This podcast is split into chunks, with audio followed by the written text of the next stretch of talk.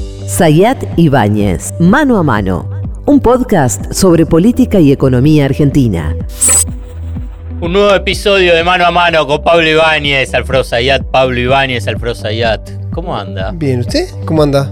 ¿Qué semanita que tuvimos? Sema- Vos. ¿Qué semanas? ¿Qué meses, hermano? Y lo que queda por delante. y Pero que antes. Pablo Ibáñez, que decimos buen día, buenas tardes, buenas noches para toda la legión que cada vez está creciendo más de mano a mano. Saludo para todos los amigos y las amigas. Pero sé que te voy a decir ahora, ¿qué es lo que tienen que hacer? Lo quiero que escuchen. No, tienen que entrar a todas las plataformas: Sí. Spotify, Apple eh, Podcasts, YouTube, Y y suscribirse. todas las otras, y poner seguir Claro, seguir. para que está. te vaya apareciendo eh, las nuevas, los nuevos episodios apenas se publiquen y los que tienen opción de calificar, calificar correctamente, si no, no calificar. Vos pensás. Es decir, ahí Sí. vale el voto en blanco. Si tenés dudas, Claro. blanco o no vayas a votar. Ahí digamos, en el caso particular. ¿Vos pensás que Mauricio Macri lo seguía a Milei ya de hace bastante o terminó la primera vuelta y dijo ¡apa! Y No, lo no. sigo y suscribo. No, lo seguía, te bas- lo hace bastante. Sí. Eh, la novedad, que yo creo que es lo que se está produciendo o se produjo en los últimos cinco o seis días, fue un cambio en las relaciones entre ellos, donde evidentemente Mauricio Macri, que es una, una persona que está muy acostumbrado a ser jefe, no está acostumbrado a ser un actor de segundo orden en un, cualquier dispositivo del que él intervenga, eh, y cuando es un actor que queda relegado, aplica habitualmente su capacidad de daño, como ocurrió en el tramo final o en la paso de Juntos por el Cambio. Está. Vos decís, eh, pero para, dañó a Horacio Rodríguez Larreta para que pierda. y dañó también a A Patricia, Patricia Bullrich. Le importaba. Quiero poco decir, que- incluso en ese caso voy allá, hago una apreciación casi inocente de más allá de si Macri intencional o no quería dañar a Patricia Bullrich. Yo creo que en un momento advirtió que Patricia Bullrich estaba fuera de carrera, dimensionó lo que era mm, Patricia Bullrich, que es un elemento, una línea nada más. A ver, Todos te lo decían, todo el mundo pro y el mundo Macri decía, Mauricio sabe lo que es Patricia, Patricia era una herramienta de él para destruir a Horacio, que era su enemigo futuro interno, pero siempre supo que Patricia era lo que era, no podía tener demasiada te, te hago una pregunta, pero simplemente cortito, pero para poder tratar de Sí. entender este recorrido. Porque vos ahí mencionaste decir, Horacio Rodríguez Larreta era su enemigo y lo que quería destruir. ¿Pero por qué? Si, a ver, pregunto, los ocho años en el gobierno de la Ciudad de Buenos Aires, quien manejó el gobierno, quien impulsó, quien eh, la gestión fue Horacio Rodríguez Larreta. Hmm. Los cuatro años que fue gobierno Mauricio Macri, Rodríguez Larreta no se enfrentó para nada, digamos, siempre estuvo allanado a Macri. Eh, estos cuatro años trató de construir una continuidad del PRO. ¿Por Mm. qué vos, digamos, podés identificar, digamos, esa, esa lógica de querer destruirlo? Primero porque hay un proceso vinculado a las personalidades y cuando alguien es jefe nunca quiere dejar de ser jefe. Y la reta, en los modos la reta, quizá más imperceptiblemente que lo que hizo públicamente, que las des- los desafíos públicos sobre Macri fueron relativamente pocos, escasos. Nada. Bueno, digo, puede haber hecho la decisión que tomó en la ciudad de Buenos Aires cuando decidió lo, de- lo de- lo de Lustó y cierta actitud que él venía tomando sobre las Bueno, alianzas y los sí. vínculos y las relaciones, pero claramente parecía que era una figura que en la hipótesis de llegar a ser presidente iba a producir un fenómeno de, de- de recambio. Y yo creo que conceptualmente el mundo que piensa eh, es más parecido al que piensa Macri que el mundo el que pensaba Larreta respecto eh, a Macri. Había casi una cuestión de personalidad, de formas de convivencia y de jefaturas y otra de concepción del mundo. Ahora entonces salto a la otra casilla del juego de la boca. ¿Y a Patricia Bullrich por qué? Si eh, es la misma línea de pensamiento que podía tener eh, no- Macri, manejar- la- momento- también la podía manejar, podía Sí. ponerle toda la gente que quería. Porque si hubiese sido eh, una figura taquillera, como lo fue o como parecía hacerlo hasta la paso, le hubiese servido. Pero Macri siempre entendió que era una figura que no le daba el, el target para ser eh, una conducción para ser una figura competitiva. Digamos. Vos me podrás preguntar, no sé cuál es la cabeza final de Macri, por qué entendió eso, por qué validó eso, creyó en algún momento si le servía. Se da el mismo fenómeno, fíjate que es interesante esto. A ver, Se dio en su momento el fenómeno de que Macri le puso volumen a Patricia Burri cuando Patricia Burri estaba prácticamente sola, ella y Milman contra el resto de Juntos por el Cambio, porque todo lo tenía Horacio Rodríguez Larreta. Ahora ocurre un fenómeno parecido, porque Macri va al auxilio de Milei y va con un ejército de tipos que le pone soporte. Habrá que ver Bueno, pero para- si le sirve o no le sirve. Antes de saltar a la otra casilla del juego de la boca de Milei, vos decís, Bullrich vio que está bien, le sirvió para eh, sacar del mapa a Rodríguez Larreta, pero Pero veía por la que, pureza. pero veía Pero que no tenía recorrido, En un momento que no podía. no, en un momento no era una carta ganadora. Entonces salta Milei.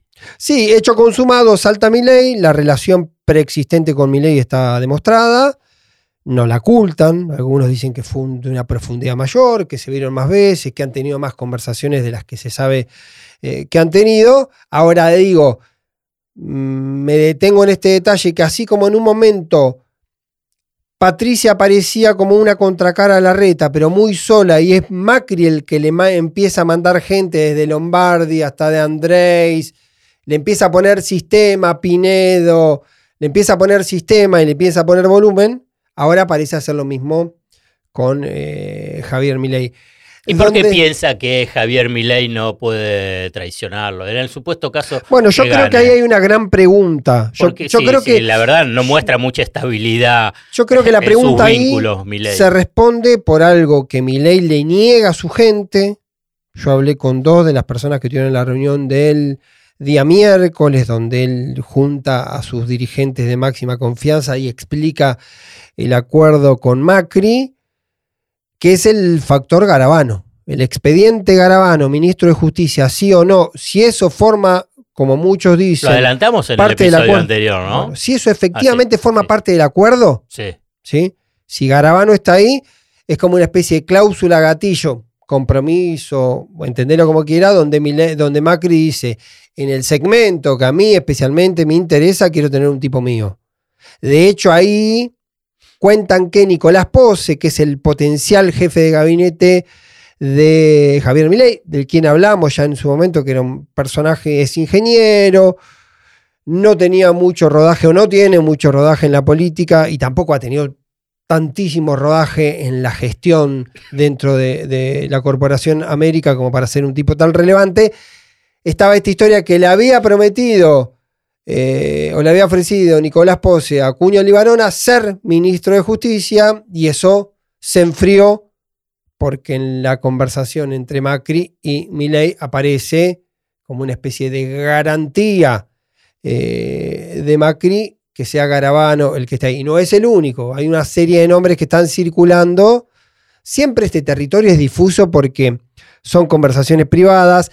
Si vos te vas a la personalidad de Macri, a la personalidad de Macri y a las debilidades de Milei, es sumamente comprensible que eh, Macri quiera ponerle volumen de gente ahí, porque sobre todo Macri entiende que el, que el Milei que llegó a la paso del 20 a la general del 22 de octubre para ser accesible, votable y competitivo tiene que modificar, tiene que se- ser una especie de Milei domesticado, un Milei 2.0 que tenga algunas purezas, que Milei per se no las tiene, porque su entorno tampoco se la da. Entonces Macri entiende que hay que rodearlo a Milei para ponerle algunos elementos eh, que le bajen el tono y lo hagan menos, eh, más, más difícil, que bajen esta dificultad de muchos sectores de votar a Milei. Vuelvo la ficha al punto de partida. Y el Sí. punto de partida, te digo, creo que fue marzo.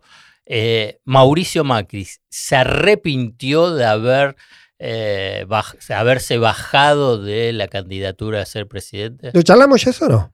No sé, por ahí No, lo porque charlamos, a mí- por ahí lo A mí charlamos. una- un, un dirigente que habla mucho con él me dice que Macri, antes de la general, en una conversación eh, de sobremesa, medio que revisa- revisaba ese proceso con la tesis de que finalmente Horacio terminó siendo electoralmente un blef, Sí. Bullrich terminó siendo electoralmente un blef, pero en los dos componentes, por lo menos en el segundo componente, la influencia fue de que no fue un blef electoral, fue Javier Milei. Entonces, no solo las ofertas del PRO fueron malas, sino que apareció una opción que se nutrió de que las ofertas del PRO fueran malas, es decir, Milei. Entonces, lo que advertía, según lo que a mí me cuentan, Sí, Javier Macri, que Macri decía, yo hubiese sido mejor candidato que Horacio, mejor candidato que Patricia, además con, conmigo en la cancha, Milei no hubiese sido Claro. el personaje con relevancia que hubiese tenido. O sea que el balotaje hubiese sido Macri Por Massa. ejemplo, ¿qué es lo que termina haciendo? Ahora, de alguna manera es, Muy bueno. si te pones a mirar eso en detalle, eh, eh, Desafía entonces Macri es las encuestas, de, digamos, to- de todos tus amigos, de, del discusión. elenco, del Igual es la elenco- pará, discusión. pará, pará, del elenco de los amigos de Sí. Pablo Ibáñez, sí, que dicen que el nivel de rechazo sí, a Mauricio Macri y a su gobierno está en niveles históricamente elevadísimos y que por eso eh, no se presentó y por consiguiente todos dicen, no, vos no te podés presentar. Hmm. Él desafía esa interpretación. Y la desafía por lo que advertíamos antes, porque él ve que, este Milei también es un Milei con, con limitaciones. Eh, la semana pasada, el jueves, me encuentro con gente de Bullrich que me dice el primer registro que tenían del resultado post elecciones y era que había un 48% de los votantes de mm, Bullrich que iban automáticamente Milei. Un 20% que iba a Massa y un 30% que quedaba ahí en zona gris, blanco, indeciso. Y que parte de ese 30% estaba esperando que sea más enfática la voz de Macri o de Bullrich para decir es por acá. Para decir la opción es Javier Milei. De hecho, el viernes sale, sale Macri con la frase esa, el cambio es Milei. ¿sí? Sí. Ya Milei se había apropiado de la palabra cambio en los primeros spot post elección general, con la idea de que el cambio y la casta, toda esa historia. Cambio continuidad fue el concepto. Como mencionaste la palabra cambio, me dejas un pie de página, Dale. pero necesito respuesta tuya. Porque escuché también, haciendo zapping y estas casualidades del destino, el reportaje o la presencia de Jaime Durán Barba Sí. en el programa de María ¿cómo es? Laura Santillán? Sí. Eh, en Sí. La Nación Más Sí. al mediodía. Sí. Por eso pongo el contexto que fue de casualidad.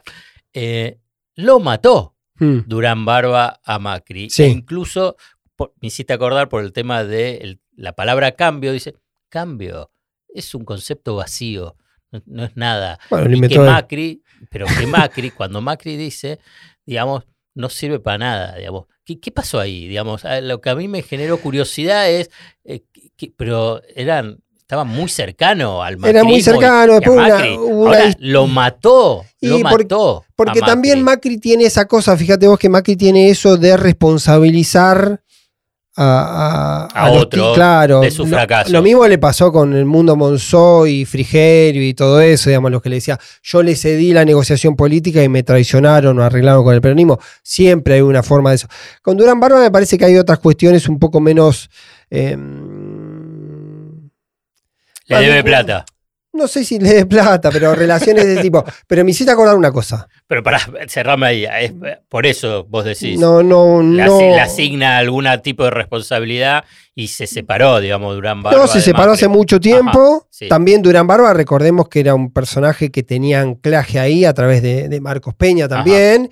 Y esa relación Marcos Peña con, con, Bueno, listo. listo. con Macri, no sé. Pero ¿a qué te deriva? no, que es interesante lo de Durán Barba, porque Durán Barba tiene una serie de discípulos del mundo de la consultoría y de los campañólogos.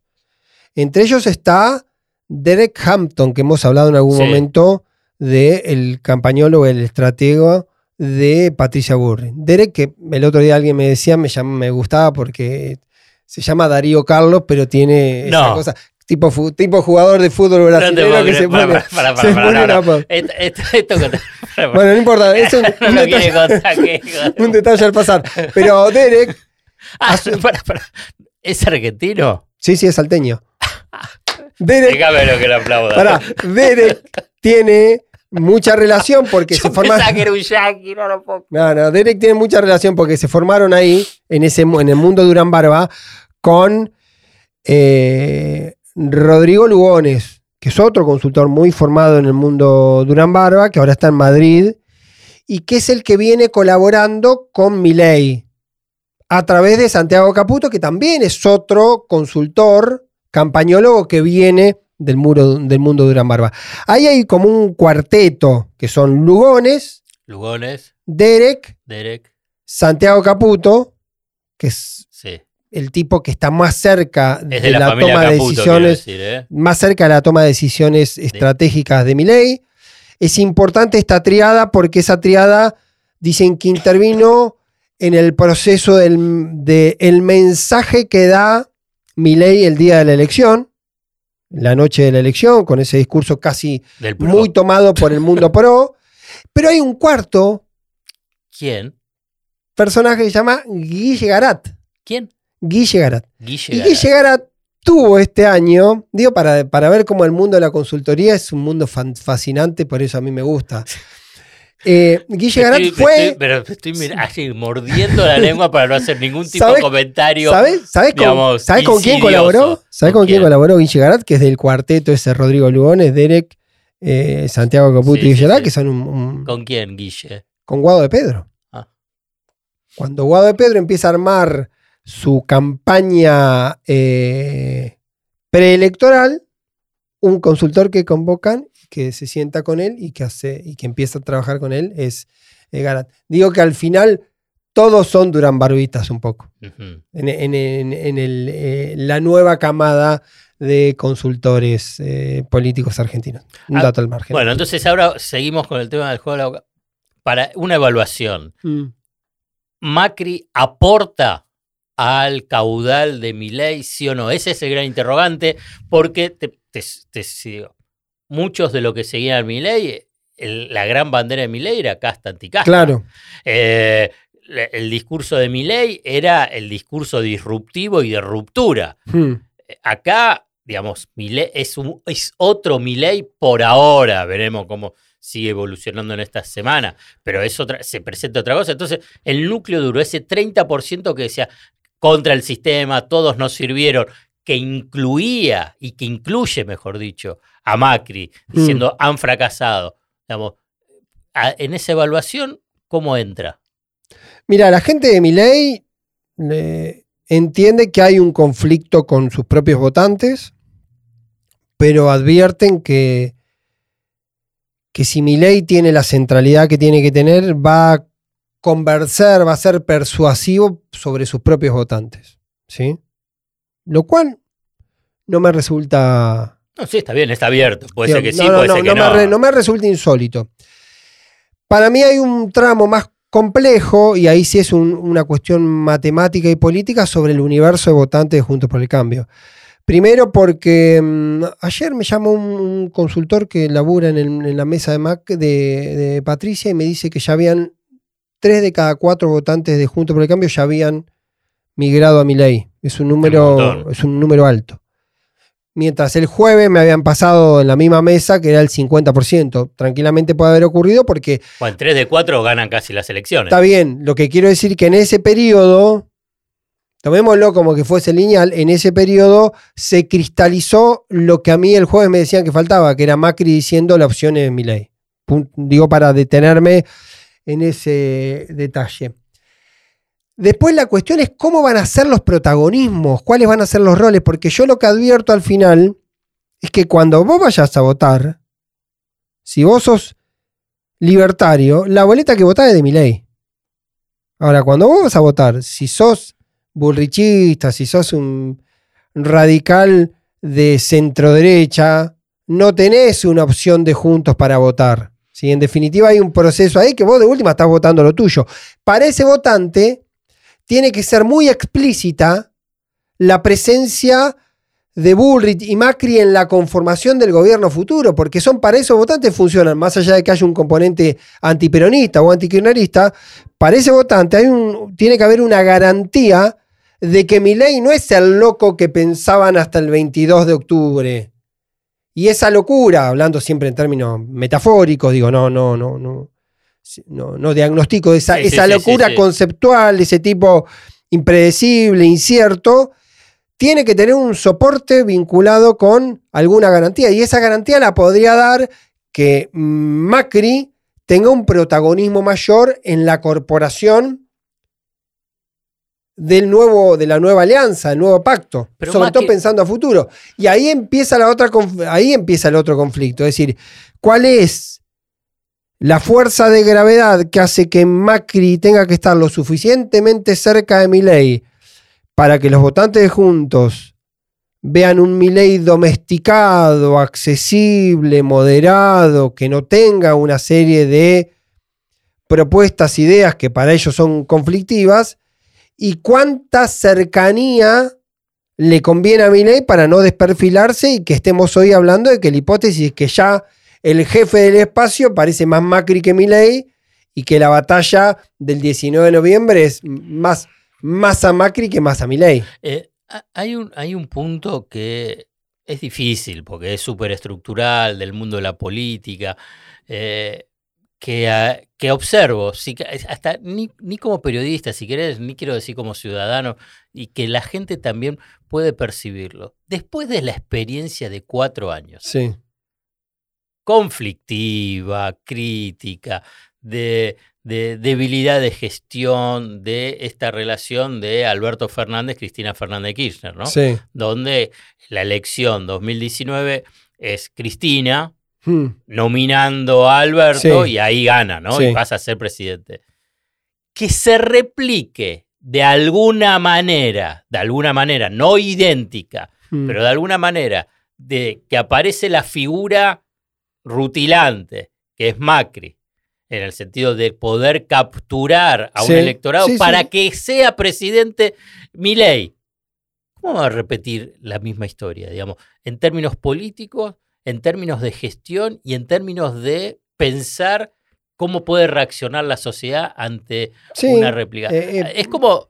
Es, es- es- Por- hasta por- que me resulta difícil cómo poder transmitir semejante... eh, La semana pasada, después sobre todo de la experiencia de la entrevista de Milei en América 24, ¿sí? muy viralizada por algunas respuestas, por algunos comportamientos de Milei, eh, había una decisión en la mesa chica de la Libertad Avanza de que Milei baje la intensidad de la aparición. Pero coincidía con que Macri iba a ser un raíz de entrevistas. Entonces estaba esa discusión de no resignar centralidad ante una aparición de, de Macri, porque esto que vos advertís, no solo políticamente es difícil y como táctica es difícil, sino que también en términos personales, Milei cree que Macri lo vino a buscar, que él es la salvación de Macri, ¿sí? Milei dice, yo quiero los votos de Macri, no lo quiero a Macri. Y es razonable desde la lógica de la construcción política. Si vos expresás, si no al 23, al 18, al 15% del universo electoral, tráeme tus votos, garantizame tus votos, si hay una forma de que eso exista, pero después no quiero que vos seas un socio o funciones como un par. Esa dificultad está manifiesta. Insisto, voy al origen. Macri no está acostumbrado a ser un actor de retorno, de, de, um, un actor de reparto.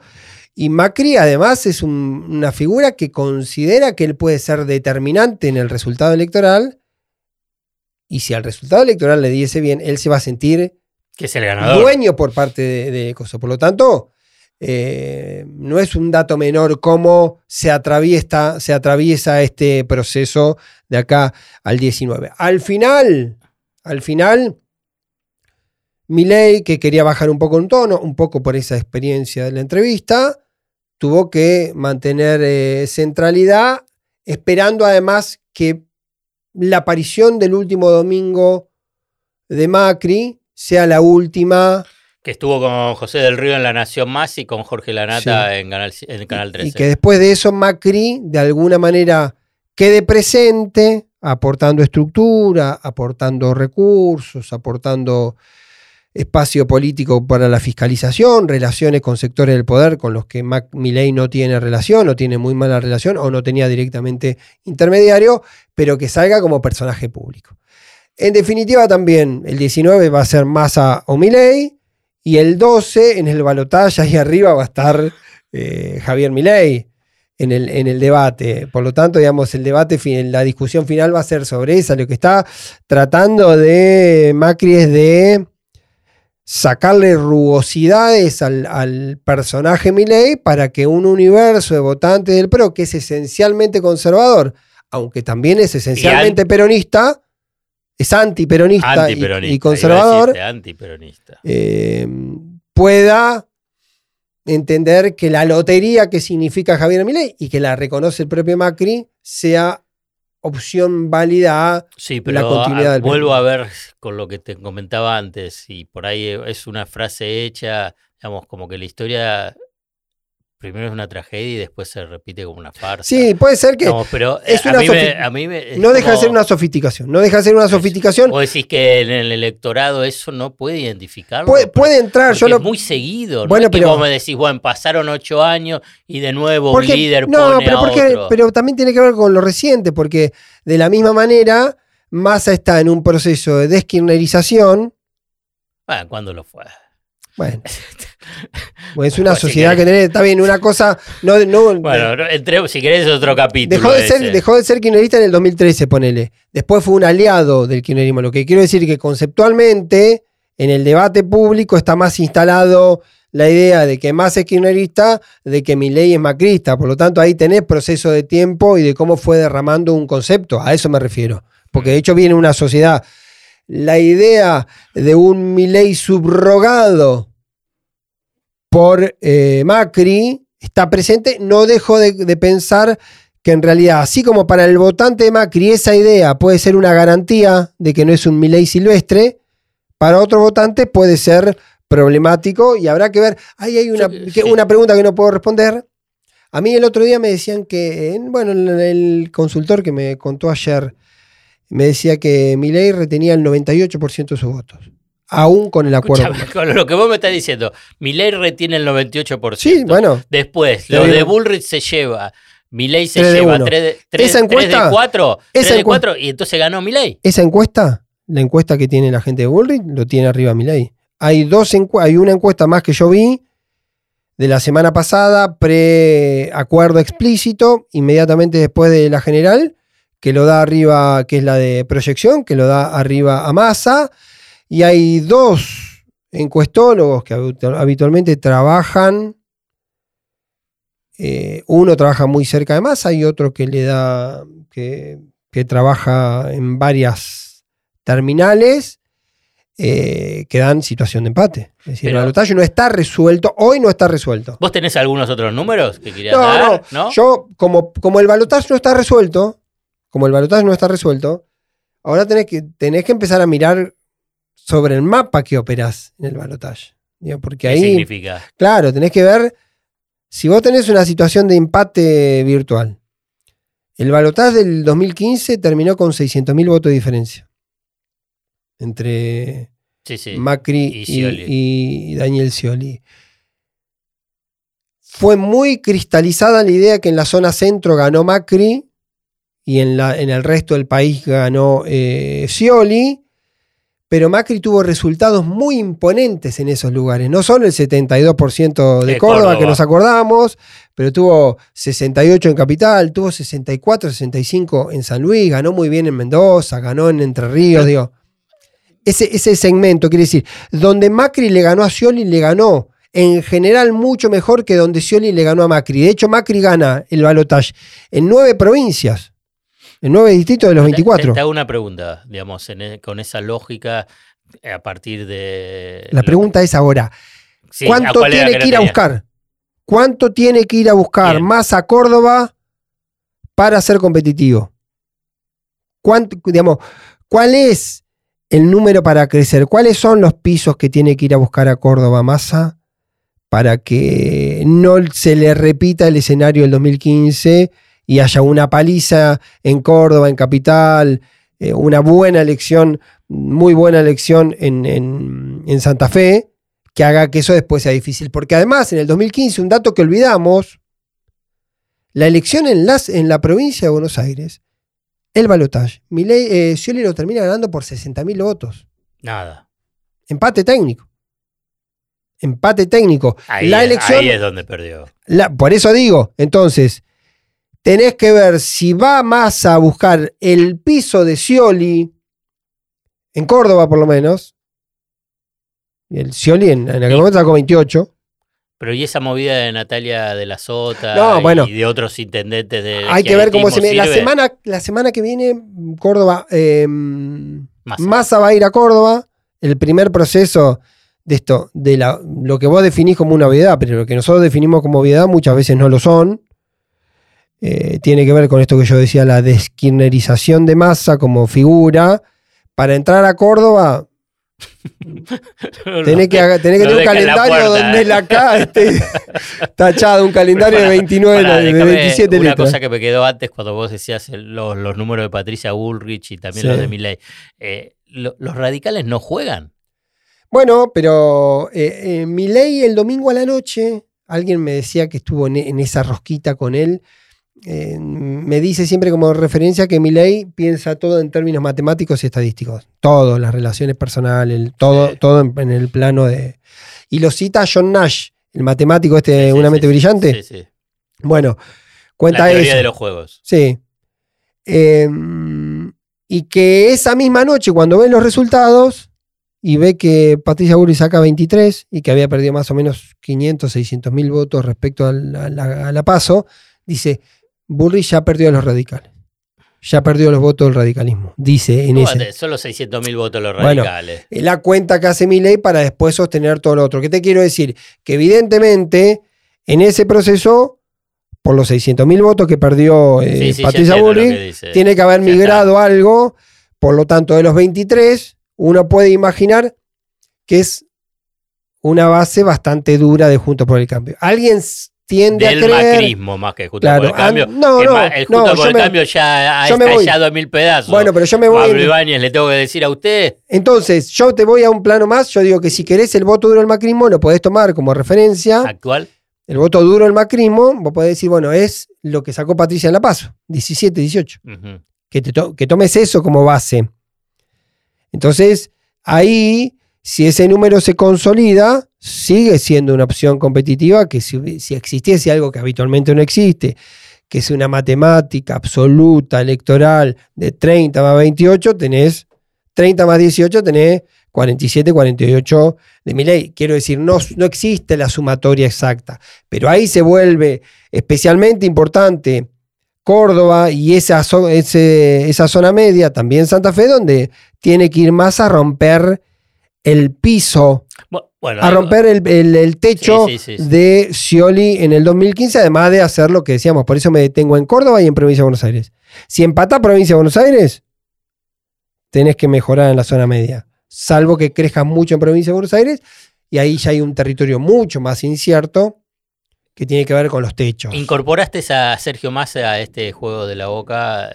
¿Vos cómo lo ves? ¿Qué pensás? ¿Ellos qué evalúan en la campaña eh, de Sergio Massa? ¿Piensan así que está muy finito? Sí. ¿Están confiados? No, piensan piensan que, que- está fino, que, ¿Pero por qué?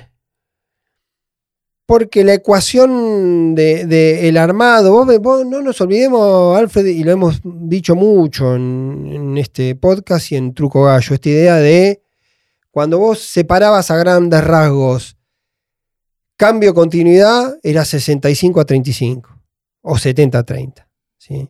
Y más allá de toda la magia posible que puede hacer Sergio Massa, está visualizado como que forma parte del gobierno y aunque él instale y martille con la idea de que le toca estar en este gobierno, pero no es el gobierno que él quiere ni el gobierno que él llevaría a cabo, tiene ese peso de la realidad, del presente. ¿Sí? Massa siendo presente tiene que vender futuro. Entonces ahí te aparece la disputa por el cambio. Tiene mayor mayores herramientas Milei para decir que es cambio, porque dice nunca, nunca fue nada anteriormente. Ahora, también compra una dosis de anticambio cuando se abraza a Macri Y ahí está una disputa sobre qué tipo de cambio es el cambio futuro. Y eso es lo que Massa. Eh, para mí, el dato que hay que seguir de Massa es si Massa en algún momento de la campaña modifica el perfil.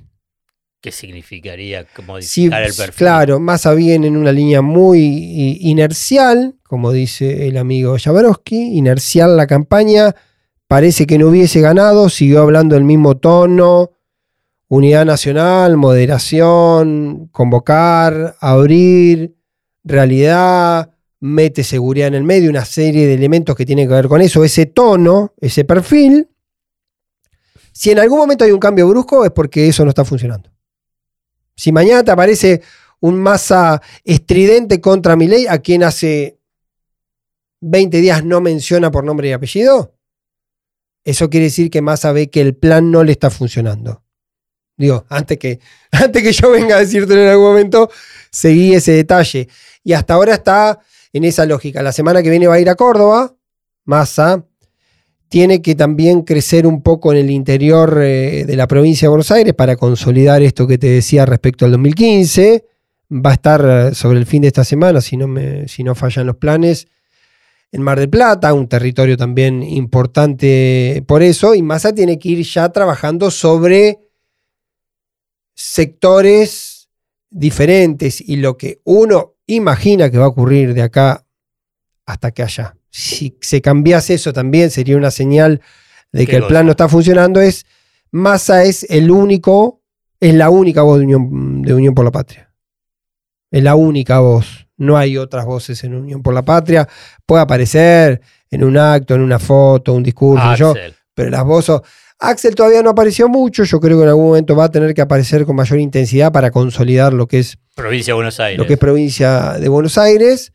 Eh, ¿Existe riesgo para el oficialismo que sacó ese 37% que ya ha superado las batallas eh, electorales en provincias y en municipios donde ahí estaban los porotos, mm, donde los gobernadores jugaban sus senadores, sus diputados, sí, en, la, en las intendencias los que eran candidatos jugaban obviamente ser eh, elegidos mm. eh, o reelegidos, eh, haya como una suerte de relajación de esa estructura eh, gobernadores, intendentes, Mira, yo creo que en el oficialismo. ¿no? yo creo en los dos casos que en, el en los balotage eso no impacta sustancialmente. Ya el balotage, al ser un mano a mano, es lo mismo que está Milei. Eh, ahí ocurre una cosa rara con Milei porque Milei habla de fraude y el tipo está encargado de la fiscalización, que es Erimedo, dice que es imposible el fraude, que no hay volumen. Eh, bueno, de hecho a Cerimedo lo subieron en un momento, lo bajaron, lo volvieron a subir, está Ferraro atrás eh, en toda la logística. Ahora le pide al PRO que ayude con el tema de la fiscalización, pero yo creo que lo que es fiscalización y, y concurrencia, digamos, de estructura, va a ser relativo porque un balotaje tiene eso y yo me, me- me- me voy otra vez al 2015. En el 2015 bajó un poquito la participación, muy poquito, Respecto a la primera vuelta. de- respecto a la segunda, a la, La a la general, a la primera vuelta, bien decís, pero aumentó el voto positivo. Bajó el blanco. Bajó el blanco y el o nulo. nulo, ¿sí? Hubo, o impugnado. hubo 2 sí. millones, hubo 25 millones, coma dos de votos positivos y en la general había habido 2 millones, uno. Y había habido más blancos impugnados. ¿Qué quiero decir? Que en ese tramo, sobre todo con esta intensidad que tiene la campaña y teniendo, eh, estando tan disputada con dos perfiles muy distintos y con actores involucrados, mm, la impresión es que no va a haber problema ni de concurrencia ni de, ni de fiscalización y todos van a estar eh, jugando, poniendo lo que tienen que poner. Bueno, muy bien, Pablo. Qué episodio, mamita Sí. querida. ¿Y nos quedan todavía? ¿Cuánto nos quedan? ¿Cuánto quedan hasta, hasta el balotaje? Tres. ¿Y después? ¿Y después- a mí me gusta que se reís. Y después, bueno, Va a estar muy divertido el debate del, del, ¿Del 12? Del, del 12. ¿Te parece hoy me contaron, divertido? bueno, hoy es martes, no sé cuándo salimos, sí, pero hoy me contaron sí. los detalles. Va a estar muy divertido. ¿Pero por qué? Porque va a ser a mi- micrófono abierto. Pero, digamos, Massa va a estar hablando y Los dos puede- micrófonos abiertos, cada uno va a tener seis minutos por tema. Habla Alfredo Zayat, corre el timer del Sí, cronómetro, hablando, pa, gastás pa, pa, 45. Yo te interrumpo, vos parás, si empiezo a hablar yo, vos gastaste 45, yo me pongo a hablar. Ah, Entonces va a haber bueno, como una especie bien, de tac, tac, tac. Ah, bueno, más No, dinámico. No va a ser necesario que yo toque un botón rojo para decir quiero. no, no, no, no. Es así. Va a haber seis temas y la novedad en cuanto a la temática me parece que es interesante. Una es que se incorpora relaciones exteriores, que es un dato que no estuvo y está bien. Y el otro es que educación va a incorporar también salud. Y ahí me parece que va a machear masa con la cuestión de los vouchers. Habrá que ver si en esa oportunidad tenemos un, yo lo digo, lo digo descriptivamente, no maliciosamente, un Milley domesticado que dice ni voucher esto, ni voucher aquello, ni subsidio esto, ni subsidio esto, que puede ser, digamos, un perfil posible, porque en definitiva, si te guías por los, por el decálogo que mm, leyó Patricia Bullrich, todo eso que fue Milley debería no, dejar de ser. Claro, sí. Bueno, Pablo Ibáñez, terminamos un nuevo episodio de Mano a Mano. ¿Nos vemos? Nos vemos. Dale. Sayat Ibáñez, Mano a Mano, un podcast sobre política y economía argentina.